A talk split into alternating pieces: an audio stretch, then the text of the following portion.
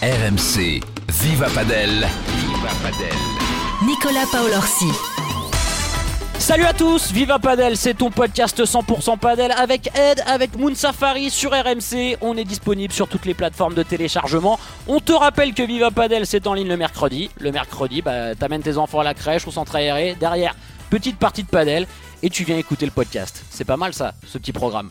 Épisode 6 aujourd'hui avec nos deux historiques, ils sont à jamais les premiers à avoir parlé de padel sur RMC, des pionniers, on appelle ça dans le milieu. JT Pérou, Adrien Maigret, salut les gars, comment ça va? Salut mon Nico, là Padelistas. Salut Nico, salut JT, salut à tous. Vous êtes en forme les mecs? Là on commence à enchaîner, là on en fait tous les 15 Ah jours, là vous là êtes là, rodés On est maintenant. rodé, hein. on est rodé, on est rodé, on est rodé grave. Euh, on va se faire un petit débrief les gars du début de saison avec une grosse polémique lors de la dernière étape du World Paddle Tour au Chili. Ale Galan et Juan Lebron, les numéros 1 mondiaux, ont-ils été indécents? Sont-ils allés trop loin? On va te raconter, Padelistas, ce qui s'est passé au Chili. La nouvelle victoire de Coelho et Tapia qui marche sur le début de saison. Il y a plein de paires également qui vont se séparer. On va faire un point sur les dernières infos du circuit international. Un instant cocorico les mecs, parce que des Français ont gagné ces 15 derniers jours. La rubrique technique d'Adri sur la volée au padel. Quel type de volée existe Comment et quand jouer ces différentes volées On va te donner toutes les astuces d'Adrien Maigret et de JT Pérou. Et puis on terminera avec le Clubhouse de Viva Padel. Des petites infos en bref de la planète Padel. On aura aussi un joli cadeau à vous faire gagner. Mais je vous en dis pas plus pour le moment. Les gars, Viva Padel, c'est parti RMC, le par 3 de Viva Padel. Punto de torneo, punto de tiebreak. La delgada línea, como decía Seba. Ataca Tapia. Defiende Galán. También Coello. Se le va a quedar a Tapia. Tapia que la mete. La intentaba tocar Galán, pero no lo consigue. Tapia y Coello se lo llevan. Es la segunda vez que vemos esta imagen. Al fin y al cabo, el final fue el mismo. Se lo lleva Tapia y se lo lleva Coello. Ganaron el primero, ganando, ganaron el segundo. No hay sin tres. Y mandan el mensaje. Aquí está Agustín aquí está Arturo. Aquí está Tapia aquí está Coello. Ambiance de dingue au Chili pour euh, cette étape du World Paddle Tour avec la nouvelle victoire, les gars, euh, d'Arturo Coelho et d'Augustin Tapia. Alors, il y a eu deux tournois hein, du WPT euh, sur ces 15 derniers jours, en Argentine et au Chili. Et les deux jeunes joueurs sont en train d'écraser ce, ce début de saison. Déjà, je vais vous donner les stats, les gars, mais depuis la reprise, Arturo Coelho et, euh, Tapia, c'est une seule défaite pour 17 matchs gagnés, 31-7 remportés pour seulement 3 concédés. Euh, Adri, ils sont, ils sont monstrueux. Alors on va revenir sur toute la polémique qu'il y a eu sur la dernière euh, finale au, Chili face à Lebron et, Galan, mais juste pour se focaliser un peu sur Coelho Tapia. Moi je me rappelle de quand on faisait le, début de saison et, qu'on essayait de faire des pronostics euh, euh, sur ce début de saison. Adri, tu disais, bah moi j'ai quelques doutes sur cette paire-là parce que ça va être difficile des fois pour eux de manœuvrer du, du fond du cours sur des surfaces un petit peu plus lentes. Pour l'instant, ils sont en train de, ils sont en train de tout éclater. Ah bah là, ils sont très très impressionnants. On a vu que Coelho avait, euh, avait énormément progressé. Déjà l'année dernière, c'était le cas, mais là, cette année, c'est assez monstrueux en défense. C'est-à-dire que vraiment, il marque des temps de pause. Il arrive à, manœuvrer aussi, à rester au fond de cours avec Tapia pour attendre, l'attendre pour monter et aller charger ensemble. Donc, ils, ils sont pas décalés. Euh, tout le temps, c'était un peu la crainte que moi que j'avais sur, sur cette paire-là, que Tapia reste un petit peu en retrait et que Coelho soit très collé. Du coup, il y a beaucoup d'espace qui se libère, euh, qui se libère au centre. Et au final, on voit un Coelho un petit peu dans un registre différent de ce qu'on a l'habitude de voir. C'est-à-dire qu'il est aussi capable de rester au fond, de manœuvrer, de bien défendre et d'attendre le bon moment pour monter. Euh, Tapia est incroyable, je trouve, en ce début de saison. Je trouve qu'il a un niveau de jeu exceptionnel, que ce soit en défense, que ce soit aussi en attaque. Et surtout mentalement, ils l'ont prouvé sur le dernier tournoi avec euh, cette polémique. On va en reparler un petit peu plus tard. Mais mentalement, ils ont été euh, très très forts parce qu'il y a beaucoup de joueurs qui auraient euh, dégoupillé. Euh, JT, on sent que ces joueurs sont en train de se compléter parfaitement, alors qu'on avait quelques doutes au départ. Euh, bon, toi, t'étais vachement séduit sur le papier, je me Ouais, rappelle par moi j'étais, moi j'étais, moi j'étais hyper séduit sur le papier. Euh, pff, Là, c'est deux joueurs qui sont extrêmement vitaminés. Ils ont une force de frappe en haut hallucinante et moi j'étais persuadé que ça allait matcher. Alors et puis comme l'a dit Adri, je trouve que mentalement, ce qu'ils ont réussi à faire avec l'erreur d'arbitrage qu'il y a eu lors de la finale, on a vu le coach Manu Martin leur dire vous allez le gagner deux fois le match les gars et ils, ils sont pas déconcentrés. Ils ont perdu le deuxième set alors que le match il avait, il s'était fini, c'était à la douche quoi les mecs. Et non, ils, ont fait le dos rond, ils sont revenus, ils ont gagné 7-5 au. Non mais c'est monstrueux ce qu'ils font et ils sont impressionnants à avoir joué. Coelho, il dégage une puissance en haut, euh, et puis Tapia est énormément élastique. Et comme l'a Adri, ouais, il, il, mixe un peu les deux phases de jeu. Quoi. Coelho a tendance, des fois a tendance à très charger, aide Tapia aussi au fond, il se complète à merveille. Ils réalisent un début de saison incroyable, ils sont jeunes, ils sont vivoltants et ils ont un peu aussi l'appui du public maintenant. Ah Je pense ouais. que là, le- Ah, ouais. sur le dernier tournoi, les Brand Galan, ça va leur faire un peu mal. Euh, il- la couronne est entre un- en train un peu de, de partir sur Tapia Coelho. Ça va être, ça va être dur pour Galan Lebron les prochains tournois, je pense. Justement, les gars, j'allais vous le demander, mais est-ce qu'on peut vraiment maintenant dire, après ce début de saison, que Coelho Tapia vont matcher pour la place de numéro 1 en fin de saison Adri? Oui, c'est sûr que là, ils sont bien partis pour aller jouer la, la- la première place mondiale. Après, euh, il faut pas non plus enterrer les Brand Galan. Ils ont l'habitude de faire un début de saison un peu plus compliqué. Euh, bon, Galan avait annoncé, euh, il a fait forfait sur un tournoi du World Paddle Tour. Il avait annoncé une petite blessure, donc peut-être qu'il y a un petit peu de gêne aussi. Euh, attention quand même euh, aux différents styles de conditions, parce qu'on a vu quand même cette finale sur le tournoi, en fait, le plus important réellement, ça a été le, le Major à Doha, premier paddle, euh, où au final, Stupadineno sur des sur des conditions lentes, ont réussi à les, à les battre. Ouais. Donc il va falloir. Ce qui va être intéressant cette année, c'est vraiment ça. Ça veut dire que il va y avoir vraiment des, des vrais duels en fonction des conditions et des confrontations de style. C'est-à-dire que vraiment, on a vu Stupadineno dans leur style très défensif, très régulier, faire craquer l'adversaire, euh, tenir l'échange, euh, lober 10, 10 fois dans le même point. On a, on a vu ça à Doha, vraiment, euh, où euh, Coelho Tapia n'avait plus de solution parce que ça sortait plus. La- Tapia Coelho et Lebron Galan sont un peu dans le même style au final. On a vu une, confrontation de style justement euh, sur, sur ce match-là. Ça veut dire que sur ce dernier match-là euh, euh, au Chili, ils, étaient vraiment souvent en volet-volet. C'était celui qui allait être le plus agressif. Et au final, ça a fait un match en 3-7. Bon, il y a eu cette petite erreur d'arbitrage, mais on voit que les Brand Galan ne sont pas encore vraiment lancés. Ils n'ont pas encore leur meilleur niveau. Donc je pense que voilà, il faut pas trop enterrer les numéros 1 mondiaux. Ils vont arriver dans le game, je pense, dans les prochains, dans les prochains tournois et surtout dans les conditions rapides. On mais c'est sûr. attention quand même, hein, le Brown Oui, Galan, mais je crois que je crois que euh, était un peu, là. c'est un peu fébrile. Je crois qu'il a été un peu blessé en début d'année. Euh, L'année qu'ils ont faite l'année dernière avec l'enchaînement des tournois, euh, forcément, ça joue, peser, euh, ça ouais. doit, ça pèse forcément. Mais c'est sûr qu'on va pas les enterrer. Et comme l'a dit Adri, ça va faire des rapports de force cette année en fonction des conditions de jeu, indoor, outdoor, un peu plus lent. On a vu à l'Ariora, c'était euh, hallucinant comment ça rebondissait. On, ça tapait de partout. Et les conditions ont changé là au, au Major de Doha et Stupadineno ont profité de ces conditions-là pour, euh, pour tirer leur impact du jeu face à Tapia Coelho. Ça va être, ça va être une Moi, saison incroyable. Quand même, euh, j'ai envie de dire, Tapia Coelho en position de force quoi, sur ce début Ah de bah saison. là oui, j'ai les stats hein, des confrontations. Donc Galan Lebron face à Coelho Tapia, c'est euh, 2-0 pour Coelho Tapia. Galan Lebron face à Stupadineno, c'est 1-0 pour Galan Lebron. Et Stupadineno face à Coelho Tapia, c'est 2-1 pour Coelho Tapia. Donc pour l'instant, ils sont quand même largement devant. Ah, ils un- sont au-dessus. Il a un- bossé, Adrien. Il monte en Il puissance. est là, hein. il est là, il est là, il est en place. C'est un peu il a les stats. C'est un peu ces trois paires, à mon sens, qui vont un peu se tirer euh, euh, les gains des tournois chaque semaine. Ça va être, ça va être super à voir en tout cas. Bon, les gars, on va quand même revenir sur une erreur d'arbitrage incroyable. Incroyable. Euh, là, c'est fou ce qui s'est passé. Totalement dingue. Alors, on va essayer de reposer le contexte un peu au Padelistas de, de Viva Padel. Euh, mais Juan Lebron et Ale Galan ont totalement craqué. Alors, on est au deuxième set de la finale euh, du WPT euh, au Chili. hein. Euh, match au final remporté par Coelho Tapia, on le disait 6-4, 6-7, 7-5. Donc, en 3 sets très serrés. Sauf que Coelho et Tapia auraient pu gagner et auraient dû gagner 6-4, 6-3 euh, sans une erreur d'arbitrage manifeste. À 5-3 dans le deuxième set, il y a un match gagnant de, de Coelho. On est à 30 à. Une sorte de c'est une- ouais, oui. c'est une volée, c'est une C'est une volée. volée à plat. Une ouais, volée à c'est plat ça, où, euh, ouais. où la balle va, va, va juste toucher en bas de la vitre, mais d'abord la moquette, après la vitre. Tout, Tout le, monde, tout le monde la voit bonne. tout le monde la voit bonne, l'arbitre a un petit doute, et il y a, il y a aussi une erreur sur le score, quoi. C'est-à-dire que pendant euh, sur le match, quoi, il y a le, le score à 30 à 30-40, on sait pas où ça en est. L'arbitre annonce 30-40.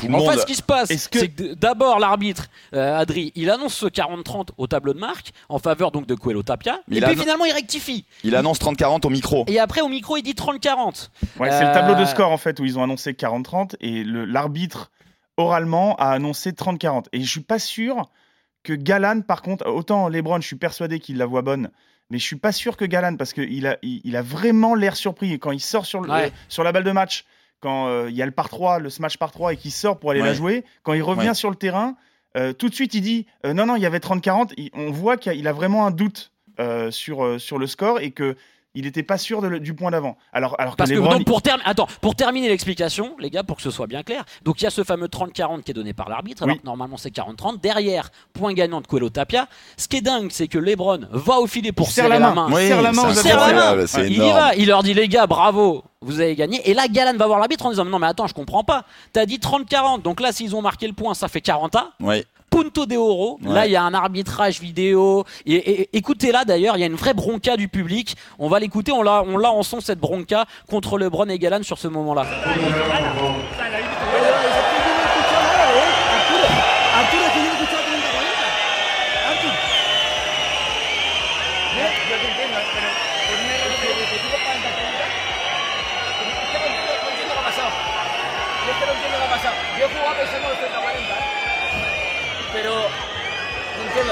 Bah, ça c'est fou. Donc vous entendez, vous entendez les joueurs qui essaient de s'expliquer parce que Coelho Tapia ils sont complètement dingues. Euh, ils sont Bah, complètement lésés. Ouais. Ils sont, ils se sentent lésés. Euh, bah, ils sont clairement en train de voir qu'ils sont en train de se faire euh, arnaquer sur sur le match et que c'est un, et que c'est un véritable euh, scandale. Donc il y a une discussion au, au filet et c'est Galan vraiment qui, qui pousse pour rejouer ce point-là. Au final, Punto de Oro Il perd le bouton de il euro. perd le Punto de Oro, 5-4 Coelho service Tapia, à celui et tu perds le deuxième set et tu vas le chercher dans le troisième. Non, mais ce qui est Mais, incroyable, euh, Nico, excuse-moi, je te coupe, mais ce qui est incroyable, c'est que Galan et LeBron ont une balle de match au troisième set.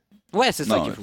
Ça, c'est fou. C'est-à-dire qu'ils arrivent à sauver la balle de match et à quand même gagner ce- cette rencontre qui mérite d'ailleurs du début à la fin en termes de niveau de jeu. Ils ont été, euh, ils ont été au-dessus. Les Brown Galan, après ce, ce litige au deuxième set, euh, on voit qu'ils ont un gain de, de, de- de confiance. Ils se disent, bon, de toute façon, ce match-là, mais ils le savent dans la tête qu'ils ont perdu parce qu'on voit dans leur attitude, ils sont plus pareils que- qu'avant ce Ouais, litige-là. ouais. Donc ils se Ouais. retrouvent un peu en confiance sur le terrain en se disant bon on a une seconde chance, let's go. Et ils jouent beaucoup mieux après. Dans le tie-break, ils ont été vraiment solides. Ils ont Galan qui loupait tous ses matchs. J'avais jamais vu Galan rater Ouais. autant de matchs dans un match sur les deux premiers sets.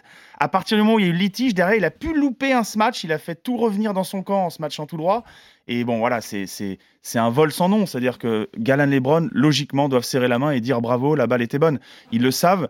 J'ai mis un petit doute sur Galan. Je pense vraiment que quand il rentre sur le terrain, au vu de son regard, au vu de sa, sa- sa- voilà, son attitude, il, il pensait vraiment que la balle était faute. Ouais, mais Ah, au bout d'un LeBron, moment, Adri, si, si. au bout d'un moment, quand il y a tout le monde contre toi, tu te rends compte que c'est peut-être toi qui es en tort. Non mais même si, si, Ouais, mais si son- il- si ton partenaire, si Galan il a un petit doute, Lebron il vient le voir, lui il a pas de doute, il Voilà. a désolé, Pour euh, moi, gros, c'est on, a LeBron perdu, surtout. on a perdu le match, on a perdu le match, il sert de la main à Tapia Coelho et le match est terminé.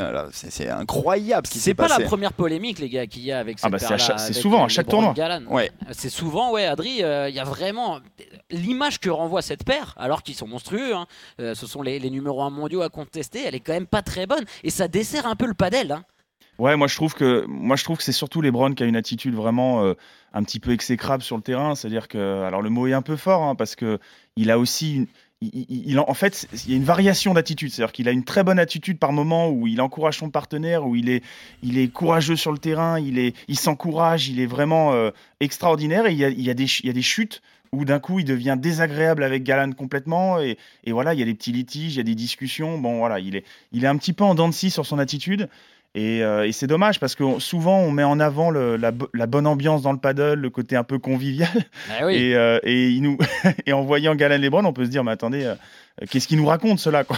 Non, mais il, est, il est même hyper dur avec son partenaire. Moi Ouais. je vois faire des, des actions des fois par rapport à Galan, ou quand Galan rate des balles, où il, il regarde les bras ballants, il souffle, enfin même par rapport à, avec, avec son compi, il se comporte pas très bien. Donc euh, ouais, à mon avis, ils vont pas être très appréciés du public. J'attends de voir un petit peu les, les, les tournois d'après, ça va être ça va être dur pour eux, hein, ça c'est sûr. Et il y a des enjeux, ça veut dire aussi que ça fait vriller quand même des gars. Euh, parce que là, clairement, c'est une question de. Alors, t'as l'envie de gagner le trophée, mais t'as aussi maintenant des enjeux financiers. Bien sûr, Et on bien sent sûr, que ça, ça sûr. commence à peser dans ces, dans ces matchs où avant, bah, comme on le disait, le padel c'était très fair play, c'était la grande famille du padel. Ouais. Là maintenant, tu gagnes un trophée, c'est pas la même chose. C'est dur. Il faut pas généraliser quand même. Il faut pas généraliser parce que quand on voit quand même l'attitude de, de Coelho Tapia, malgré qu'il se fasse voler et qui, qui après derrière Ouais, ont le sourire pendant le match, sont exemplaires Ouais. et finalement reviennent vers les Brand Galan en leur en faisant quelques sourires de temps en temps et en se tapant la main et tout. Voilà, il faut pas généraliser. Voilà, il y a Lebron Mm. qui, qui, a un, qui a un, un joueur très caractériel, euh, qui emmène un peu avec lui Galan, je trouve. Moi, c'est mon avis. Euh, et puis derrière, tous les autres joueurs, c'est voilà, ils sont irréprochables. On, se souvient du championnat du monde il y a quelques années euh, où euh, Paquito qui crampe, ils l'ont laissé pendant 10 minutes sur le côté, Bella et Bella et Sagno se remettre, faire une séance de kiné et tout. Faut pas oublier ça non plus. C'est pas parce que les sûr. Galan sont comme ça qu'il faut généraliser que toutes les paires sont comme ça. On va dire que 90% des paires dans le World Paddle Tour ou alors au premier paddle, c'est plutôt énormément fair play et de temps en temps on peut voir euh, le problème c'est que c'est les Galan. Si c'était des joueurs qui étaient 30e euh, mondiaux euh, on en parlerait moins. Là c'est les Galan c'est numéro 1 ça fait deux ans qu'ils gagnent tout. On a tous aussi un peu envie qu'ils perdent et qu'ils soient capables aussi quand ils perdent d'avoir Ouais. une attitude un peu exemplaire quoi Ah, moi, je suis très heureux que Coelho Tapia euh, arrive cette année et les titille un petit peu. Ça, je te le confirme, quoi. Mais euh, c'est vrai, euh, euh, cette finale à Doha, je me rappelle très bien, Paquito avait des crampes et là, Bella qui prend son temps et qui dit non, non, mais vas-y, Paquito, remets-toi bien. Pendant 10 minutes, il y a l'arrêt du match. C'est quand même la finale des championnats du monde euh, Argentine-Espagne. Donc, ça, c'était fou, ça, quand même. Donc, t'as raison, Adri. C'est vrai qu'il il faut pas généraliser, mais, euh, mais ça va être dur quand même pour les Brand Galan. Ouais, là. ça va être dur de s'en remettre. On va voir comment ils vont être accueillis par le public sur les, sur les prochains tournois. Les gars, euh, on voulait revenir également sur une perf incroyable. Euh, la plus jeune paire à être arrivée en finale d'un World Paddle Tour. Euh, Léo Hausberger et Tino Libak. C'était à la Riora en, en Argentine. 17 et 18 ans. 17 et 18 ans, hallucinant, quoi. JT, Deux euh, joueurs vitaminés, j'ai jamais vu ça. Ouais, parle-nous un peu des profils de ces joueurs pour que Bah, nos alors là, je euh, pense qu'ils ont bénéficié surtout des conditions de jeu de ce tournoi-là. Pour avoir vu quelques points et quelques matchs, ils ne faisaient que taper et se rapprocher extrêmement près du filet. Donc les conditions de jeu les avantageaient énormément. Un joueur de gauche hyper virevoltant, vitaminé, qui a une force de frappe hallucinante. À 18 ans, c'était ouf. Et ils sont quand même arrivés en finale, quoi. La finale contre Colo Tapia, ça a été dur. Ils n'ont pas marqué beaucoup de jeux, mais quand même, On en marqué qu'un. 17-18 ans, qu'ils ont, ouais, 17-18 ans, finale World Paddle Tour, c'est quand même incroyable. Toi, Adri, tu les as commentés euh, sur Canal. Tu les connaissais pas en plus. Euh, voilà, enfin pas forcément Non, avant, je les avant connaissais ce, pas, ce- match-là. C'est de, ce sont de vraies révélations ces deux joueurs. Ah, c'est des, vraies révélations. Alors, il faut. Je les connaissais pas avant l'année dernière. Ils avaient déjà eu la wildcard euh, en Argentine sur un tournoi. Alors, je sais plus exactement lequel, mais ils avaient déjà eu la wildcard. Ils avaient passé un tour déjà, ce qui est, Oui. ce qui est fort quand on a une wildcard. En général, les wildcards, euh, c'est c'est difficile de gagner des matchs, déjà d'exister sur le match. On pense à Toulouse l'année dernière, les Français qui ont eu des wildcards. Ils ont, ils, voilà, ils ont joué, ils ont pas eu de chance. Ils ont eu des tirages difficiles. Ils ont joué euh, Bella, Coelho, et ils ont pas marqué beaucoup de jeux. C'était Thomas et, et, et Joe Bergeron. Et voilà, c'est compliqué quand on a une wildcard parce que voilà, souvent, c'est on essaye de mettre en avant la paire du pays qui joue bien en ce moment et voilà, on tombe sur des joueurs qui sont euh, l'élite du paddle mondial, donc euh, c'est- difficile. Déjà passer un tour, c'était fort, mais là, le parcours qu'ils ont fait, ils ont quand même déjà le- dès le premier tour, ils ont battu Silingo Diaz, qui est une paire, Juan Martin Diaz, Fort. qui était ancien numéro 1 mondial quand même. Ouais, donc c'est ouais, quand même, c'est quand même fort. Ouais, ils sont peut-être, ils sont peut-être un peu rôtis quand même. euh, Ouais, mais faut, faut quand même les battre parce que c'est deux joueurs très expérimentés. t'es dur, qu'est-ce que t'es dur. Ah non, il est dur. Après, ils, battent ta, ta, paire chouchoute, euh, mon, petit, mon petit Nico, euh, c'est quand même euh, Navarro Tello, quoi. Paquito Tello, qui sont très en forme en ce moment. Moi, je suis très content parce qu'on va en parler et je vais me faire payer un, resto. un point pour, Nico quand même, c'est quand même fou ça. Après, ils battent Maxi Sanchez Campagnolo, costaud. On, ils Ça, battent c'est fort, en demi Belluati. Lamperti. Bon, voilà, ils ont fait un très beau parcours. Après, ils ont eu aussi la chance que ce tournoi était un petit peu moins fort que euh, la- la- un, un- un- un World Paddle Tour un petit peu classique. Donc ils Il ont profité aussi. paires, hein. Voilà, et en plus ils ont profité de jouer la tête de série qui sont au fond du gouffre en ce moment. Donc voilà, ils ont aussi profité de ça. Mais en tout cas, ouais, c'est une- énorme. Le joueur de gauche, il a un smash. C'est assez impressionnant. Je, Ah, mais je me demande si il- s'il tape pas aussi bien que LeBron. Franchement, c'est C'est- c'est- c'est Non, il incroyable. tape fort, c'est hyper élastique ce qu'il fait, et il, met- il imprime un effet dans la balle, la balle remonte, et j'étais stupéfait là, à la télé, la balle remonte après la paroi, il envoie des, des smashs de partout, c'était ouf quoi. Les Ouais, joueurs de droite, volée un- incroyable. C'était Ouais. assez impressionnant et on va reparler de ces joueurs-là parce qu'ils ont été, ils ont été bien évidemment démarchés euh, par d'autres joueurs mieux classés pour venir euh, Ah, bah, composer des, des paires. Ça, Nico, j'ai fait l'annonce hein, en exclu. Vas-y Adrien. C'est fort. Sur les, justement, sur, quand j'ai commenté, j'ai annoncé que Lamperti jouerait avec euh, Libac, le joueur Le de joueur droite. de droite. Et ça a été annoncé euh, quelques jours après officiellement. Donc, euh, c'est une petite perf pour moi. Ah ouais, ça c'est beau ça. Avec ton indique Benjamin Tison qu'on embrasse d'ailleurs. Exactement. Il, Salut, balance, il Benjamin. balance toutes les infos, ça c'est ça c'est fort. Et euh, les gars, juste, bah, on parlait quand même d'un truc, et ça c'est important de le noter sur cette tournée du, du World Paddle Tour en Amérique du Sud, c'est le nombre d'absences. aussi JT. Oui. Euh, on sent que le circuit est un peu délaissé là. Euh, au Paraguay, sur l'étape qui est en train de se disputer en ce moment, 9 paires majeures quand même absentes, c'est beaucoup. Raison médicale, raison professionnelle, raison familiale qui ont été invoquées pour la plupart des pairs euh, de ce circuit-là. Euh, alors, moi, je fais pas de la politique, mais j'ai l'impression que voilà, euh, le World Paddle Tour et notamment cette tournée en Amérique du Sud est un peu laissé de côté par les joueurs. Est-ce que c'est le premier paddle qui va prendre le relais et que les joueurs vont massivement aller sur le premier paddle et décès au Paddle Tour?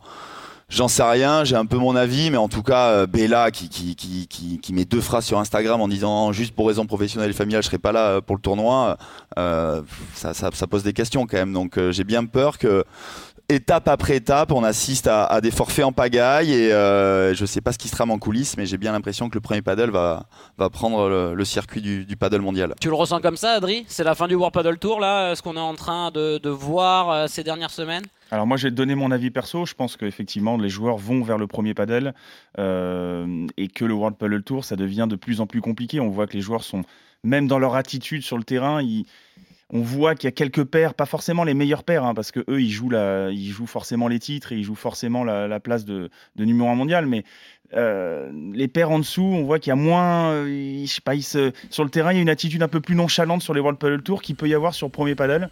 Euh, et voilà, le circuit premier paddle va prendre le dessus. Ça, c'est mon avis en tout cas perso. Je pense que le World Paddle Tour, s'ils si, ne trouvent pas un accord avec premier paddle et que le World Paddle Tour ne vienne pas des étapes du circuit premier paddle, je vois Ouais. pas trop comment ils vont ils vont s'en sortir. Ça va être difficile pour eux de continuer à exister, ça c'est sûr. Et puis c'est impossible pour les joueurs de faire autant de tournois. Oui, Chaque semaine, il y a un tournoi. Il y a le Major du Qatar, après la tournée en Amérique du Sud. C'est- impossible. Ah, tu vois d'ailleurs, il y a de en de plus de blessures. hein, euh. Mais oui, il y a bien plus de blessures. Et je pense que les joueurs voilà, euh, choisissent aussi un peu leur calendrier, choisissent leur sûr. tournoi en priorisant le premier paddle. Ça me paraît, ça me paraît normal. Les gars, euh, on va terminer ce débrief du début de saison avec bah, tout ce qui est en train de se passer au niveau de, de paires qui sont en train de se séparer, de nouvelles associations qui, qui sont annoncées. Moi, je suis très content parce que je vais avoir un petit resto payé par moi, Adrien Maigret.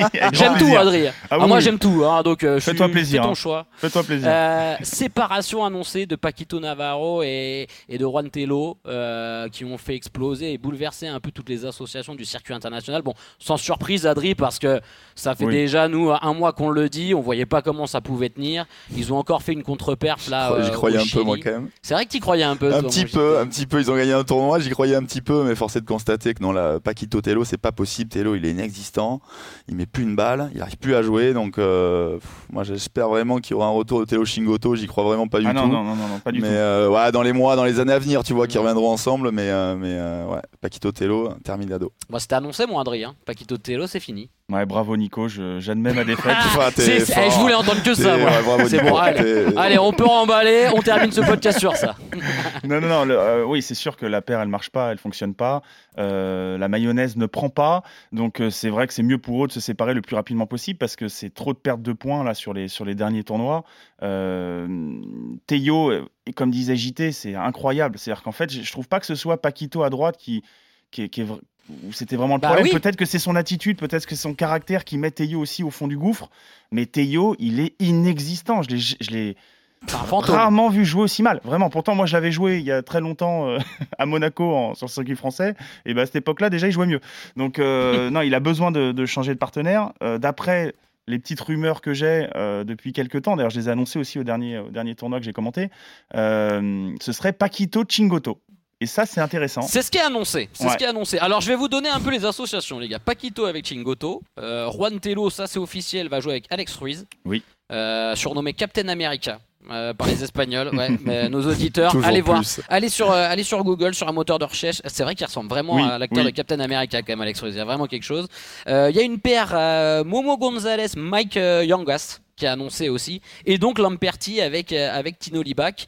Euh, je crois qu'il y a aussi euh, Lucho Capra qui devrait jouer avec Garrido. Donc euh, il y a vraiment un, un vrai remaniement là, euh, JT de, de toutes les paires. Euh, Chingoto Paquito, ça, ça peut être super intéressant Ah, sur ça, le papier. c'est- ça, c'est séduisant sur le papier. hein. Ça a un profil avec le joueur de droite qui va vraiment travailler pour Paquito. Euh, J'espère que que ça va matcher entre les deux. J'ai comme si l'impression que Tello avec Paquito, c'est comme si Tello avait la pression de jouer avec Paquito. Alors j'espère que Shingoto, ça va pas faire exactement la même chose, mais euh, mais c'est sûr que au niveau de la complémentarité, Paquito à gauche, Shingoto à droite, ça va forcément mieux matcher que Telo Paquito. Ça, c'est une certitude.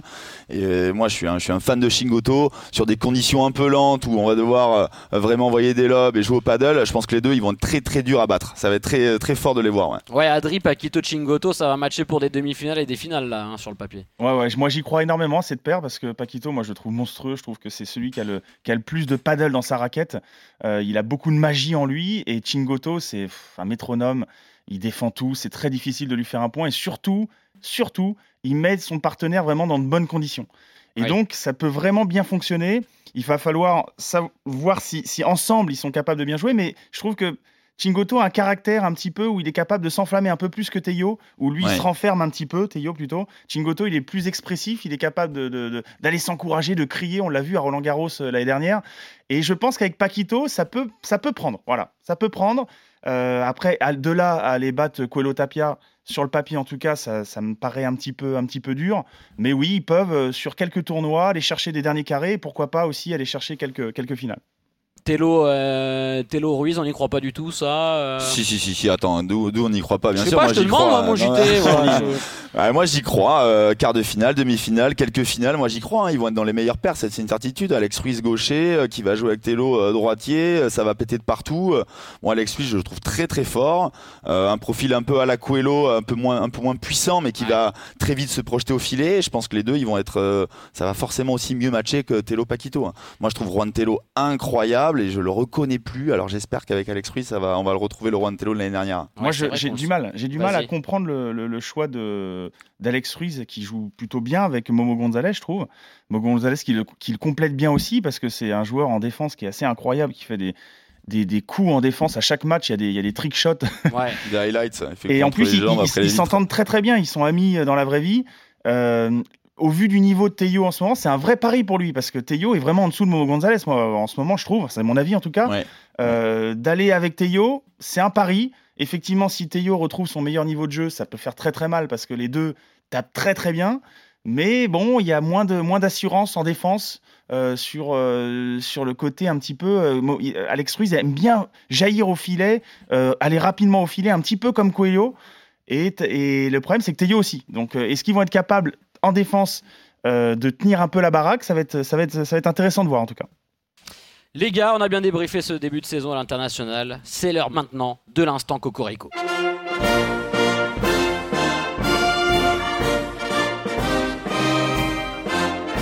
Se va la final del partido. Victoria. Título para las francesas Ginier y Potier que desde la fase previa llegaron a este torneo ganando por 6-4 y 6-3. On accueille les gars une française qui a fait une perf incroyable le week-end dernier, victoire lors de l'A1 Padel, un circuit pro euh, différent du, du World Paddle Tour, du circuit FIP. Trophée remporté alors que la paire française a dû passer par les pré-prévias, c'est les pré-qualifications Oui. hein, pour traduire, donc c'est assez dingue. 7 matchs. Euh, Jessica Gigné est avec nous dans Viva Padel. Salut Jess Bonjour à tous, salut les gars. Salut. Salut, Jess. Salut Jessica. Bon, Jess qui a donc gagné ce tournoi magnifique, associé à Lucille Potier, euh, qu'on félicite pour ce, pour ce résultat. Avant de poser la question, la première question à Jess, j'en profite pour vous dire qu'avec Ed, notre partenaire, on vous fait gagner la tenue de Jess Gigné lors de ce tournoi. Ouais, tenue qu'elle portait. Donc le petit débardeur blanc Force, de, hein. de Jess. Euh, la, la jupe, c'était Yes. quoi Bleu marine, Jess, c'est ça? Bleu marine, la, la jupe? C'est- C'est ça, une petite jupe bleu marine avec un débardeur blanc, ouais. Et bah voilà, pour Je jouer, vais jouer, vous moi, commencez à en avoir l'habitude. Ouais, tu vas être un peu cintré, Adrien, mais tente ta chance. Tente ta chance. Pour jouer, vous commencez à en avoir l'habitude. Rendez-vous sur les réseaux sociaux de RMC Sport. Tout est expliqué pour, pour participer. Jess, on va revenir sur cette victoire. Euh, surprenante pour nous, peut-être d'un point de vue extérieur. Est-ce Pas que pour vous- moi. Pas pour toi, JT. Euh, comment vous avez vécu ce, ce trophée, Jess? Et bah écoute, euh, comme tu dis, c'est vrai que c'était une semaine plutôt longue parce qu'on on a commencé dans les, dans les pré-qualifs. Euh, alors, on n'avait aucune idée du niveau un peu euh, des filles en face parce que c'est des tournois tournoi qu'on n'a pas, pas du tout l'habitude de faire. Donc on s'est dit, bon, on part pour un ou deux jours, euh, voilà, on fera, on fera le, le mieux possible. Et au final, on se retrouve à rester la semaine là-bas et, à- et à gagner le tournoi. Donc euh, donc c'est top, on est, on est contente, surtout qu'on a eu euh, des matchs compliqués. Euh, je, je crois que sur, bah, sur 7 matchs, on gagne 5 matchs en, en 3-7, euh, Ouais, c'est ça. 6-3, 6-4 au troisième. Donc c'était dans, la, dans, la, dans, la, dans, dans le combat, on va dire. Donc on est vraiment contente. JT, toi, ça te surprend pas, euh, cette victoire Non, moi ça me surprend pas trop. Euh, Jess, c'est ô combien je, l'estime et je la trouve très forte. Euh, J'ai eu la chance de jouer un peu avec elle. On a fait un peu avec Ed une tournée à la Réunion et on a pu partager la piste ensemble. Voilà, Jess, pour des raisons professionnelles et familiales, elle a décidé de pas forcément se lancer sur le circuit professionnel, mais moi je reste persuadé qu'elle aurait été très forte. Dans le top 50 mondial ou à Paddle Tour féminin, ça c'est une certitude pour moi. Et de l'avoir gagné euh, le tournoi à Monaco, à Beau Soleil, euh, le A1 Paddle, euh, ça m'étonne pas. J'étais sûr qu'avec Lucille, et il faut, faut aussi tirer un coup de chapeau à Lucille parce que je la vois jouer, on met beaucoup de Jess en avant, mais Lucille aussi a été très forte, je la trouve. Elle a été euh, tactiquement, elle prend son temps, elle progresse et les deux ça match bien. Elle gagne le tournoi et je suis persuadé que si elles font ce circuit-là tout au long de l'année, ça sera une des, des trois premières paires de circuits-là, ça en fait aucun doute. Justement, Jess, j'allais te poser la question, mais grâce à cette victoire, vous prenez 1000 points, donc vous rentrez, dans le top 20 euh, de, ce circuit, euh, avec euh, bah, peut-être en ligne de mire le Master de fin de saison, hein, qui réunit les, meilleurs paires. Est-ce que ça devient du coup un objectif, ce circuit de la, de la 1 paddle, ou ça va pas forcément bouleverser ton calendrier, toi? Alors écoute, euh, moi j'ai toujours été très- le plus clair possible et c'est vrai que pas forcément parce que on a beaucoup d'échéances en France, on a beaucoup d'objectifs, notamment bah, avec euh, avec une euh, l'objectif de la sélection euh, avec l'équipe de France. Euh, voilà, il va peut-être y avoir des nouveaux événements aussi qui vont se créer. Donc bon, si on peut en faire un ou deux en plus, euh, ça sera avec plaisir, mais ça, ça devient pas non plus un objectif de la saison. Est-ce que ça Clairement, te pour- donne pour nous, Ouais. Pour nous, en fait, pour moi, si tu veux, l'objectif, c'est euh, jouer en France et être la plus forte possible en France, tout en, de temps en temps, faisant euh, des tournois comme ça internationaux euh, où j'arrive à m'éclater. Mais c'est vrai que euh, tout le monde le sait. Bon, euh, il y en a qui, qui, qui, qui, se demandent pourquoi j'en fais pas plus, mais, mais mes raisons, elles sont professionnelles et, et familiales. Et, et je me connais, en fait, si tu veux, c'est que c'est qu'après, quand, quand j'en fais trop, ça devient compliqué pour moi de tout gérer et, et je suis pas forcément très bien. Donc euh, aujourd'hui, voilà, en faisant des tournois comme ça, en essayant de donner le meilleur, parce que quand je fais quelque chose, j'essaye vraiment de le faire à fond. Mais, euh, mais je je m'éclate énormément dans le paddle, dans le paddle et, et j'ai pas forcément le temps d'en faire plus, quoi. Adri, euh, cette victoire de la paire Gigné-Potier, c'est aussi une super nouvelle pour l'équipe de France. On en avait parlé avec Robin Aziza quand on avait débriefé les derniers championnats du monde. Euh, Adri nous disait qu'il comptait énormément sur, euh, sur Jess pour réintégrer l'équipe de France. Euh, c'est vraiment une bonne nouvelle pour les Bleus. Ah bah c'est une très bonne nouvelle avec euh, la petite déception du, mondial euh, à, Dubaï. C'est sûr que le fait que Jess euh, revienne en- au top de son niveau et qu'elle envisage de réintégrer cette équipe de France, c'est une très très bonne nouvelle pour Robin. Il va avoir moins de, sueur froide en faisant sa, sélection. Voilà, co- comme le disait JT, voilà, Jess, moi je l'ai connue euh, au tout début un petit peu quand j'ai commencé. Elle était, euh, jouait avec Alix, elle dominait le circuit français. Euh, quand elle a joué en équipe de France, j'ai eu la chance de, les voir avec des matchs incroyables en Italie où elle avait un niveau de jeu. On se disait même si elle n'était pas plus forte qu'Alix à cette, époque-là en termes de niveau de jeu pur. Et donc on a, on a aucun doute sur le fait que que Jess, si effectivement elle, avait d'autres priorités et qu'elle pouvait se lancer sur ce circuit euh, World Paddle Tour ou Premier Paddle ou même à A1, elle serait dans les, dans meilleurs. Euh, voilà, en tout cas, euh, j'ai vraiment hâte de la revoir en équipe de France et, euh, et voilà, associée à Lucille qui progresse de jour en jour et qui, euh, je trouve, a un, un super profil de joueuse de droite. Euh, parce qu'à un moment, on était un peu dans le doute. Est-ce qu'elle joue à gauche, à droite On savait pas trop. Ouais, parce Et- qu'elle est capable vraiment de frapper à droite, hein, de terminer les points. euh, Ouais, elle a, Ce fait, qu'on a elle, a vu sur fait, le elle, a, tournoi. elle a souvent fait des par trois. On l'a vu dans les, dans les meilleurs points, dans les résumés un petit peu de, de- de chaque match. On s'est régalé à voir ça. Elle a fait des par trois. Elle est capable de, de, de bien maîtriser le jeu du fond de cours, de mettre dans les bonnes conditions Jess, qui elle adore aller vers le filet, euh, bloquer les volets, ce qu'elle a fait euh, euh, à merveille. Et donc c'est une très bonne paire. Euh, J'ai envie de poser une petite question à Jess. Est-ce que euh, les JO Yes. européens vont être une, euh, un objectif pour elle? Eh ben, écoute, oui. Alors, je t'avoue qu'on on a eu l'information il y a peu de temps, mais, mais en effet, ça va bien être un objectif pour nous. Tout à fait. Et Alors- c'est un rêve de pouvoir participer à des choses comme ça, à des épreuves comme ça. Donc, euh, donc euh, clairement oui. Et pour dire aussi un petit mot sur ma partenaire, c'est vrai comme vous dites aussi bien les gars, euh, elle est très, euh, en fait on est très complémentaires. C'est-à-dire que moi je suis un peu, euh, j'ai tendance à être un peu fofolle. il faut me calmer sur le terrain. Et elle, à l'inverse, c'est- une, une joueuse qui est très calme, qui prend son temps. Et du coup, ça, notre force, notre force justement fait qu'on arrive à être complémentaires et, et à bien se, se gérer mutuellement. Donc, euh, donc voilà, c'est pour ça qu'on a, on a des bons résultats et on s'entend très bien sur le terrain et en dehors, en dehors du terrain. Donc je tiens à féliciter aussi son niveau de jeu comme, comme vous l'avez si bien fait. Jess, merci beaucoup d'avoir été avec nous dans Viva Padel. On te souhaite euh, plein de bonnes choses du coup pour la fin de saison avec les championnats de Eh France ben, en ligne de à mire. Salut Jess. Salut, Salut Jess, Merci bye à bye. vous. Allez, finissez bien. Merci. Au revoir.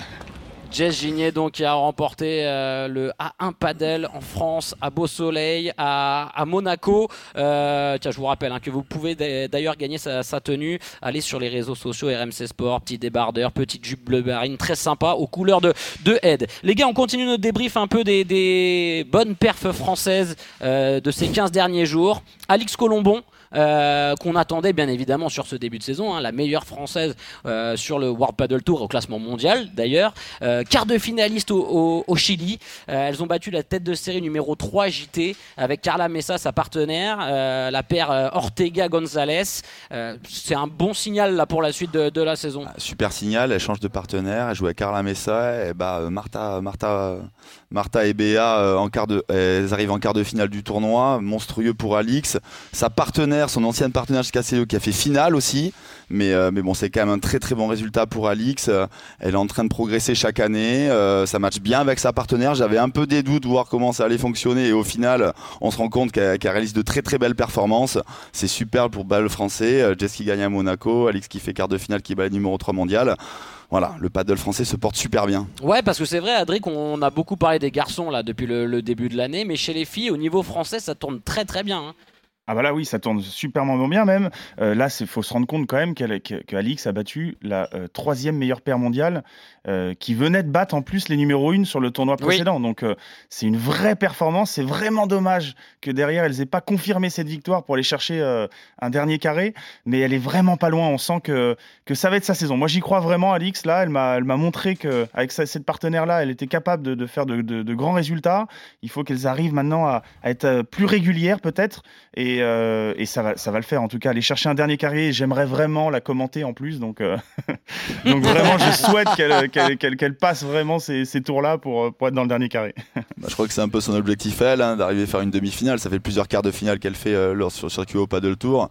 Voir une Française dans le dernier carré de mon Paddle Tour, ça serait incroyable. Quelques années, on n'aurait jamais imaginé ça. Donc, euh, force à Alix et euh, tu vas le faire, c'est sûr. Ouais, voilà, passer ce petit, avoir ce petit déclic là pour passer le cap des quarts de finale, c'est l'objectif désormais d'Alix Colombon. Et dernier résultat des Français qui touche particulièrement JT Pérou, puisque euh, sur un FIP, un FIP promotion, un FIP promotion, je sais pas si on le dit à l'anglaise d'ailleurs. En tout cas, c'est la plus basse catégorie des FIP. Vous savez, il y a 15 jours, vous avait parlé de la victoire de Manu Vives et de Dylan Guichard en Lituanie. Et ben dans la même catégorie, euh, Dorian Demeyer et Thomas Van Bos sont allés s'imposer au Qatar, JT à Doha. Euh, ils prennent des points, du coup. Ça, c'est aussi très important pour la suite de leur carrière internationale. Dorian et Thomas, ils ont pris le parti cette année de vraiment euh, s'intégrer dans le circuit FIP et prioriser ça par rapport au circuit national. Et, euh, et donc euh, là, il y, voilà, avait un FIP promotion à Doha, ils ont pris le parti d'y aller. Et euh, c'est la première catégorie des FIP. Donc super eux d'avoir gagné ce tournoi-là. Ils ont remporté 10 points. Ils n'étaient pas tête de série, ils étaient tête de série 4 ou 5. Et ils ont battu en demi-finale une autre paire française, Oui. Manu Vives et Julien Serin. C'était un match à 50-50. Ils n'ont pas fait de perf énorme sur ce tournoi-là, mais en termes d'expérience d'aller au Qatar sur le circuit international, un, de leurs premiers, voyages, et surtout un coup de chapeau à Dorian, parce que Dorian, euh, voilà, il s'est fait opérer en septembre. J'ai la chance de les avoir tous les jours. C'est son troisième tournoi et il retrouve son meilleur niveau de jeu, donc euh, je suis très heureux pour eux. Euh, voilà, on va pas s'enflammer. Ils ont gagné un FIP promotion. Euh, je pense que leur objectif cette année, ça va être d'essayer de rentrer dans les 200 meilleurs joueurs du monde et de voilà de s'intégrer dans cette démarche-là euh, euh, professionnelle et de jouer le circuit FIP. Oui, parce que Dorian s'est fait opérer d'un conflit de hanche. C'est un peu la blessure qu'avait Andy Murray. C'est même la blessure qu'avait Andy Murray et qui l'a privé pendant pas mal de temps des, des terrains de, de tennis. Adri, il y a aussi un enjeu qui joue pour toutes ces jeunes paires françaises. Bah, c'est essayer d'avoir le plus de points possible pour prétendre à des wildcards, peut-être à Toulouse, sur le World Paddle Tour, et, à Roland Garros, surtout en, septembre. Donc, euh, quand tu vas battre, euh, comme l'ont fait euh, Dorian et Thomas, une paire comme Manu Vives et Julien Serin, tu marques aussi un peu les esprits, ça te permet peut-être de te placer pour les futures grandes échéances du paddle français. Oui, après, il n'y a pas que les points qui vont, décider euh, pour les, wildcards. Il y a, plein, de critères, bien évidemment, sur le circuit World Tour ou alors sur le circuit euh, premier paddle pour euh, le major à Roland Garros, bien évidemment. Il y a aussi tout l'historique un petit peu de toute la saison. C'est pas juste un tournoi qui va faire que on, va, on va avoir une wildcard. Ce qui est important pour eux, surtout, que ce soit pour tous les jeunes, que ce soit Dylan Guichard. Dylan, il est un petit peu mieux classé, mais Manu Vives, Julien Serin, Dorian Demeyer, Philémon Reichmann, Thomas Vambos et les autres que, j'oublie certainement, euh, ce qui est important, c'est de marquer un maximum de points pour rentrer dans les tournois, dans les catégories plus élevées. Aujourd'hui, on le voit, sur un FIP Prize, le niveau, il est très très élevé. C'est pour rentrer dans le tableau final, il faut être déjà bien classé. Alors, je ne parle même pas des catégories supérieures, Star, Gold. Là, le Gold, par exemple, à Dubaï, que, je vais faire la semaine prochaine, je suis dernier entrant dans la liste, c'est-à-dire que je vais certainement me retrouver en qualif, alors que mon partenaire est 150 et moi, je suis 160e au classement FIP. Ah Donc, c'est fou c'est surtout ça en fait, c'est avoir la possibilité d'entrer dans les tournois euh, et marquer des points parce qu'on le voit, le circuit FIP est de plus en plus dur et surtout ils ont fait en sorte que on marque de moins en moins de points dans les, dans les premiers tours. Alors heureusement ils ont mis une règle où quand on passe les qualifs, on a des points bonus. Donc, ce qui permet de rattraper un petit peu euh, ceux qui sont déjà dans le tableau, dans le tableau final. Mais c'est voilà, c'est la chasse aux points et c'est très bien d'aller faire des fils promotion. 10 points, c'est énorme. Euh, et bah, il va falloir voilà, euh, aller tous les faire, marquer le maximum de points possible et profiter effectivement des tournois en France pour faire de très bons résultats. je sais que voilà, il va y avoir le FIP Prize à Bordeaux dans, dans, pas longtemps, au mois d'avril. voilà, on va, on, va les attendre sur ces compétitions-là pour marquer un maximum de points, monter au classement. Et bien évidemment qu'après, une fois qu'ils auront le classement, que le niveau progresse et que en plus sur le circuit français, quand ils qui, gagnent des titres, des P2000, qui battent un peu les, les, joueurs qui sont un petit peu au-dessus, là, dans ce cas-là, les wildcards viendront naturellement. Oui. En tout cas, ça gagne pour le padel français. Et ça, c'est une bonne nouvelle en ce début de saison. Que ce soit chez les filles ou chez les gars, il euh, y, a un véritable euh, engouement entre, tous les joueurs et joueuses euh, dans l'hexagone. Les gars, on a bien débriefé ce, début de saison. C'est donc l'heure, vous en avez l'habitude, de la rubrique technique ou tactique de Viva Padel. RMC, Viva Padel, la tortilla d'Adri. La rubrique technique tactique de Viva Padel pour perfectionner ton jeu. Mon Adri Maigret, aujourd'hui on va se pencher sur les volets au padel. je dis bien les volets parce qu'il y, en a de plusieurs types. Est-ce que tu peux nous donner déjà les, différentes façons de, voleyer au padel euh, voilà, et quand utiliser ces, ces différentes volets? Alors je vais, je vais tout donner dans, quelques instants, mais la tortilla d'Adri, j'ai jamais autant, jamais été autant affûté hein, de l'année là. Attention. Hein. C'est vrai. Nico, tu veux qu'on modifie le jingle ah, S'il te plaît. Oui, mais bon, après le radis, le radis d'Adri peut-être, mais ça va. Pas, pas le radis, non. non, le radis, non, toujours pas. bon, plus sérieusement, les différents types de volets. Alors j'ai, voilà, j'ai, euh, j'ai fait quatre catégories. On va commencer par la volée vraiment que tout le monde aime. On a envie de la faire à chaque fois qu'on touche une volée. C'est les volées de, finition. Ces volées de finition, c'est des balles qui vont se jouer assez proche du filet, à hauteur entre l'épaule et la hanche.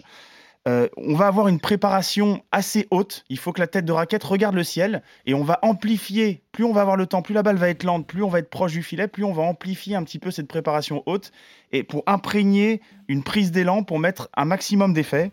Euh, il faut mettre un effet slicé rapide quand les joueurs sont au fond de cours pour que quand la balle rebondisse, elle soit très difficile à jouer en demi-volée. Plus on met de l'effet dans sa volée, plus la demi-volée est compliquée à, contrôler. Et si on laisse passer, quand la balle, après le rebond sol et le rebond vitre, euh, la balle, elle retombe en fait. Avec l'effet slicé, la balle elle a tendance à redescendre. Et donc, on peut, si on fait une très, la volée un peu quasiment parfaite, comme ça, slicée, ça va être une volée qui va rouler un petit peu, on appelle ça. C'est-à-dire qu'il ne va pas y avoir de rebond en fait. Et la balle va tout de suite descendre, elle va toucher le sol très rapidement. Donc, ça, c'est vraiment une volée qui va être très efficace. Mais attention, il faut vraiment la faire que quand on est dans des conditions vraiment euh, où la, balle adverse arrive lentement et on est proche du filet. Il va y avoir la volée à plat. Alors on en parlait tout à l'heure, celle de Oui. Coelho, celle de Coelho justement sur cette fameuse euh, euh, balle de match euh, qui normalement aurait dû, euh, enfin non, c'était à 30 pardon, qui offrait la balle de match. Euh, ça s'appelle la chancletazo. J'ai essayé de bien le dire. C'est un terme Oh, espagnol.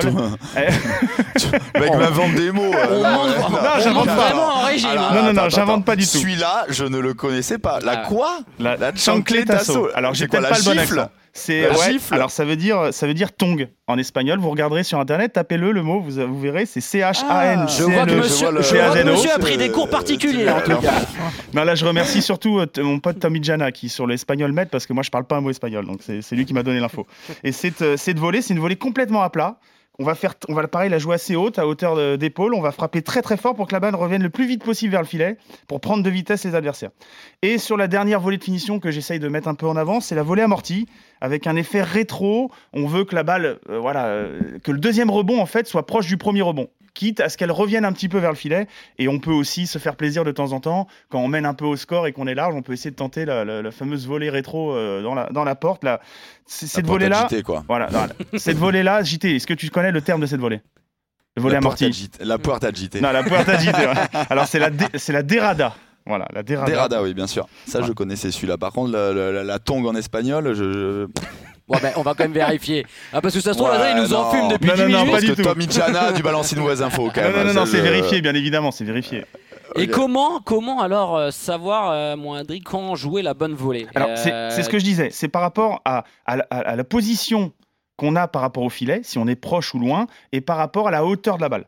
Donc la Ouais. volée de finition, c'est, comme je disais, hauteur de hanche, entre la hanche et l'épaule, et on va être plutôt proche du filet. On va pas tenter... Parce que tu vo- vois la, volée- la volée de finition, il y a beaucoup de joueurs quand ils débutent le padel qui essayent de frapper parce Voilà, qu'ils sont proches, ils sont proches Bien du filet, ils vont se dire allez j'en mets une, de toute manière je suis bien placé. Alors qu'au final bah tu, tu, tu rates forcément parce que t'es pas dans de bonnes conditions pour bien la frapper cette volée, c'est ça? Exactement, c'est-à-dire que si, si, tu, si tu forces trop, bien évidemment, que... alors c'est pour ça que je disais qu'il faut imprégner un effet un petit peu slicé. Il faut pas vouloir frapper trop ses balles à plat au début quand on maîtrise pas. Bien évidemment, quand on maîtrise, après, on peut le faire complètement à plat à la, à et, et ça nous fait rêver d'ailleurs. On est au taquet quand on fait ça parce qu'on se dit, j'ai fait comme à la télé. Mais, euh, mais non, il faut essayer plutôt de chercher de l'effet. C'est-à-dire qu'avec une préparation un peu haute, comme je disais, essayer de, de mettre beaucoup d'effets. Comme ça, si la balle, au pire, elle, est, elle rebondit, elle va être difficile pour, que- pour les défenseurs. Ils vont pas pouvoir relober derrière et on aura une volée encore plus facile derrière. Ok. JT, est-ce qu'il y a des zones aussi? Parce que là, Adri est sur la technique de, Ouais. de voler. Est-ce qu'il y a des zones vraiment à, à privilégier? Euh, On voit beaucoup euh, de joueurs qui essayent de voler, qui vont voler une fois sur le joueur de gauche, une fois sur le joueur de droite, Ouais. une fois sur le joueur de gauche. Est-ce qu'il y a stratégiquement mieux à faire Alors stratégiquement, ce qui est intéressant, c'est d'essayer de resserrer l'équipe. Donc, euh, on peut avoir une volée au centre pour essayer de libérer les extérieurs. Si le joueur de droite voit jouer cette première balle au centre, il va libérer son côté dans le côté droit du terrain, et donc là, on peut appuyer la volée dans le côté droit. Mais, euh, mais comme l'Adriadri, ce qui est très important aussi, et là, c'est pour un niveau euh, des joueurs qui vont commencer à faire de la compétition, on voit beaucoup les joueurs qui font toujours des volées où la balle va toucher le sol et va rebondir sur la vitre. Et euh, les joueurs défendent de mieux en mieux, et donc le but, c'est d'essayer de donner le moins de rebonds à la paroi. Donc on voit beaucoup le Circuit Opel Tour des volets qui sont très agressifs où il y a deux rebonds dans le terrain. Ou alors le deuxième rebond va effleurer le bas de la vitre pour forcer les joueurs à effectuer un coup du fond du cours. Donc essayer de poser le premier rebond le plus pro- proche possible du filet? Pro- pro- plus proche possible du filet, milieu du terrain, mais surtout c'est le deuxième rebond qui est Mmh, intéressant. Que le deuxième rebond n'est pas de rebond à la paroi. Ou alors vraiment effectuer une, une volée que moi j'appelle cisaillée. J'aime pas dire cisaillée parce que souvent les, les joueurs qui débutent le, le paddle ont tendance vraiment à vouloir couper énormément la balle. Alors que c'est vraiment la tête de raquette qui est au-dessus de la balle et c'est le passage de la tête de raquette qui va du haut vers le bas qui, imprime un petit peu ce côté un peu coupé. Et on voit une bonne volée paddle quand la balle va toucher la paroi et qu'elle va se diriger vers le bas du terrain, vers le sol. Quand une volée de paddle touche la vitre et va vers le haut, ça, c'est des volets qu'il faut essayer d'éviter parce qu'on permet à l'adversaire de rééquilibrer le jeu, de lober tranquillement. Voilà. Après, on voit là sur le circuit Opel Tour des volets qui sont de plus en plus agressifs, de plus en plus appuyés. On voit des gifles dans tous les sens. Dès que la balle est un peu un mètre au-dessus du filet, les joueurs ont tendance à venir coller le filet et accélérer énormément les volets, euh, quitte à faire revenir la balle très proche du filet. Ce qu'il ne faut pas, c'est de permettre aux défenseurs d'avoir des volets un peu neutres et de permettre de rééquilibrer le jeu. Euh, bien sûr, mon Adri, euh, ces types de volets, elles sont aussi dépendantes des conditions de jeu. On en parle tout le temps dans Viva Padel, mais, euh, mais c'est vrai que mais même nous, dans, dans nos clubs, au quotidien, dans nos clubs et, et dans le quotidien d'amateurs, euh, tu vas jouer à 9h du mat, c'est pas les mêmes conditions qu'à Complètement. qu'à 16h, et on sent que les, les volets rebondissent pas de la- du tout de la même façon. hein. Ah bah ça c'est sûr, de toute façon tous les coups sont, sont comme ça, tous les coups offensifs vont être, vont être euh, conditionnés par rapport aux, aux conditions de jeu. Après le danger, c'est que sur les conditions très lentes, on ralentisse encore plus et du coup que les Mm. coups deviennent complètement inoffensifs. C'est ça le danger. Donc justement, quand les conditions sont, sont lentes, il faut justement appuyer un petit peu plus, quitte à prendre un peu plus de risques pour faire beaucoup plus de différence. Plus les conditions sont rapides, plus justement on va prendre moins de risques parce que ça va vite. Donc on n'a pas besoin finalement d'imprégner trop d'effets parce que la balle va déjà aller très très vite, juste en ouvrant un peu le tamis et en passant en dessous, ça va, ça va déjà cisailler naturellement. Bah, J'espère qu'on a donné plein d'indications à nos auditeurs Bah, Nico. pour perfectionner leur, leur volet. Oui. Nico, tu m'as ruiné ma, ma tortilla d'adri. J'avais encore trois, trois... Eh ben, J'avais encore trois catégories à dire. Ah mais, oui, je pense. Ah mais vas-y. ouais, c'est vrai que je te l'ai ruiné. Allez, Allez, bah, on enchaîne, mon Adrien. Ça c'est la magie. J'espère que vous avez du temps parce que je vais prendre mon temps du coup là. Allez, vas-y. Donc il y a aussi les volets de neutralisation, de maintien, comme on parlait. Alors on peut appeler ça de volets de neutralisation aussi. JT en parlait aussi euh, juste avant. Donc ça, c'est des balles qu'on va jouer. On parlait de la hauteur et de la position du terrain. On va les jouer entre la hauteur de genou et la hauteur de hanche. On va être plutôt mi-carré de service, c'est-à-dire qu'on va être pas trop proche du filet. Ça, ça va être des, des, des volets. On va essayer de maintenir les joueurs au fond du court. Voilà, Mm. c'est-à-dire que l'objectif, c'est de garder les joueurs en défense et éviter euh, qu'ils euh, puissent aller euh, prendre le filet. Voilà. Ouais. Après, il y a des volets d'attente ou de transition. Ça, c'est une balle qu'on va jouer plutôt sous le niveau du filet, à hauteur de genou.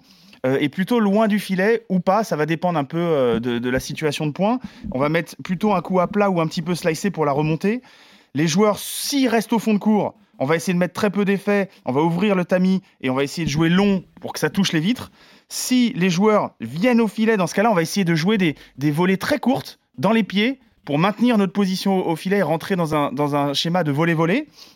Et euh, sinon, euh, si par exemple on est très loin de, de- de sa ligne, par exemple après avoir fait une, une volée dans les pieds et qu'on est, on n'a pas trop, on sent qu'on qu'on- qu'on a- qu'on est en train de perdre le volet-volet, dans ce cas-là, on essaye de jouer les balles euh, rapides pour dans ce cas-là entrer justement dans un système de volet-volet et transpercer un petit peu les joueurs et que la balle passe derrière eux en fait pour, le, pour Ouais, ouais, regagner, ouais, Le, regagner le filet. Et puis il y en a une importante, c'est la volée lobée. Ça c'est très efficace au paddle. Alors elle est très dure à réaliser, mais si on arrive quand, on imp- sont au filet et qu'on veut aller au filet, charger, prendre le filet, réaliser une volée levée sous le filet, c'est très efficace que les joueurs s'y attendent pas. Par contre, voilà, il faut faire attention parce que c'est très dur à, contrôler et que si on loupe le lob, bah, ça devient très compliqué à défendre. Et pour finir, la volée de blocage ou d'opposition, on le voit souvent sur le circuit. Par exemple, on a lobé les adversaires, les joueurs vont faire une barada rapide et être capable d'un geste très court. Là, on ne cherche pas à mettre du tout d'effet, on joue complètement à plat avec un plan de frappe très avancé, on bloque devant nous, on essaye d'avoir le poignet bien solide pour pas perdre le filet et renvoyer une balle le plus rapide euh, possible à, son adversaire qui vient de finir sa barada. Techniquement, euh, la volée la plus complexe, c'est quoi? C'est la volée d'attente, un peu celle qu'on va jouer vraiment en Ouais, dessous sous du le filet filet, quand on est débutant? Oui, ça, ça va être difficile parce que voilà, on voit les joueurs en face qui arrivent, qui vont venir proche du filet, qui vont charger, et on a tendance un peu à paniquer, on va vouloir forcer et faire la différence. Il faut être calme dans ces moments-là, être capable de rejouer une balle dans les pieds ou éventuellement un lob, une volée lobée, euh, ou alors aller chercher aussi quand, quand on a un peu d'angle, aller chercher les grilles. Pas hésiter à, Oui. quand on est le long de la, par exemple le long de la grille, aller chercher la, la diagonale complète vers la grille opposée. Comme ça, euh, il y a un rebond un peu aléatoire avec la grille. Voilà, il faut vraiment être calme dans ces moments-là. Et c'est là où on a tendance justement, nous, à, paniquer et à vouloir s'exciter et tenter des coups un petit peu difficiles. Parce que la clé JT, c'est ça en fait, c'est que dans tous les types de volets là que vient nous, euh, de nous raconter euh, Adri, c'est savoir à quel moment je dois jouer la bonne volée, le coup juste, sans trop en faire. Là, je vais, je vais, euh, je vais parler euh, aux gens qui débutent le paddle. Euh, ce qui est très important, ça va être par rapport à la hauteur de la balle. Si on reçoit une balle et on a une volée effectuée qui est en dessous du filet, souvent les joueurs qui font des transitions de l'arrière vers l'avant ont tendance à vouloir réaccélérer ces balles-là. Alors, comme l'a dit Adri, la balle est en dessous du filet. On va essayer de rejouer. Moi, j'appelle ça un peu une volée chiquita, donc une volée qui va être neutre, qui va donner du temps à l'équipe de pouvoir avancer et prendre du temps à l'équipe adverse, ou une volée lobée. On va essayer de ralentir cette volée-là.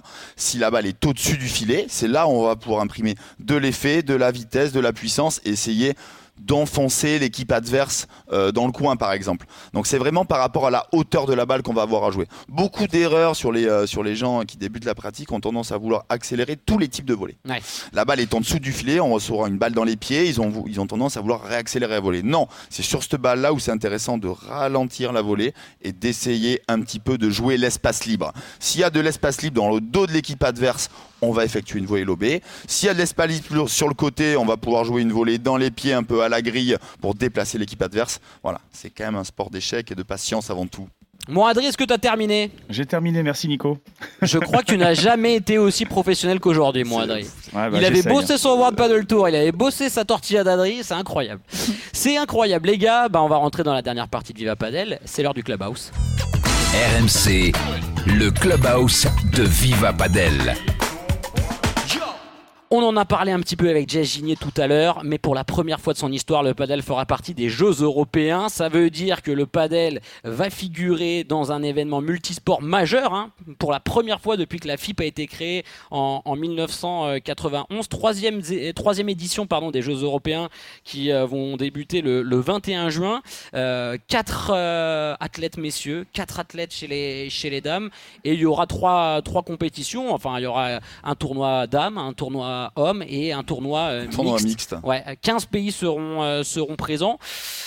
J'ai envie de vous dire, les gars, euh, bah déjà, c'est quand même un signal aussi là super satisfaisant pour le padel de voir qu'on est intégré à des événements multisports. C'est-à-dire que tu vas aller voir ta compète de judo et puis euh, tu vas avoir Tu un tournoi de padel à côté. padel, ouais. JT, c'est c'est fou. Non mais c'est dingue, euh, voilà. 2022, le paddle à Roland Garros. 2023, les JO européens. 2024, j'en sais rien. Euh, mais en tout cas, le paddle s'accentue. Euh, et je suis persuadé que dans les années à venir, 2028, 2032, 2036, le paddle sera un sport olympique. C'est une certitude. Euh, c'est vraiment en train de se développer et ça va être une super expérience pour nous athlètes français. Alors euh, j'espère que Adri euh, Mais justement, sera sélectionné. moi j'ai envie de savoir Simon Adri, et ça, et c'est vraiment un objectif Adri là dans ta saison quand on a un joueur de l'équipe de France participer à ce genre d'événement? Alors moi, quand j'ai su euh, il y a quelques mois déjà qu'il y avait les JO européens cette saison, ça faisait quelques temps qu'on entendait un petit peu cet écho-là, un peu euh, dans le monde du paddle, mais on n'en était pas sûr. Et à un moment, ça s'est officialisé. Et quand ça s'est officialisé, c'est devenu mon objectif numéro un. Voilà, euh, j'ai, on Ah va oui. dire, ex aequo avec le titre de champion de France là cette année, parce que c'est un titre qui me manque aussi. Mais voilà, jouer les JO. Alors oui, c'est les- lequel, lequel tu préfères? Les euh, sélections JO ou titre de champion de France? Lequel je préfère? Ah bah après, ça va Ouais. dépendre du résultat au JO, mais faire part. Non, faire- non, il faut que tu choisisses une sélection JO ou alors le titre de champion de France. Mmh. Bah, là, c'est- franchement, là, la sélection au JO. Ouais. La Bah, sélection les aux JO, tu représentes ton pays, même si c'est les JO européens. euh, alors tout le monde va me dire, ouais, c'est pas les vrais JO. Bah non, c'est des JO. C'est officiellement les Jeux Olympiques, sauf qu'il y a que les nations européennes. C'est la troisième édition des JO européens. C'est la première fois que le paddle intègre les JO. Donc c'est un message très très fort, comme vous l'avez dit avant. Et c'est- voilà, c'est une compète incroyable. Les Jeux Olympiques, je veux dire, c'est voilà. Donc quand je l'ai su, c'était mon objectif number one. Et j'espère que je vais en faire partie. Euh, je sais que la, la fédération française euh, euh, de tennis et de paddle, euh, même si elle s'appelle pas comme ça, mais on va l'appeler comme ça aujourd'hui, euh, j'adore. a fait une présélection et donc j'en fais partie. Donc euh, ça c'est voilà, officiel et donc j'espère que je serai dans les deux paires retenus parce qu'en fait c'est deux paires hommes, deux paires femmes. Et effectivement euh, avec ces huit, ces quatre joueurs hommes et ces quatre joueuses femmes, on fera des paires euh, mixtes pour faire le tournoi mixte. Voilà.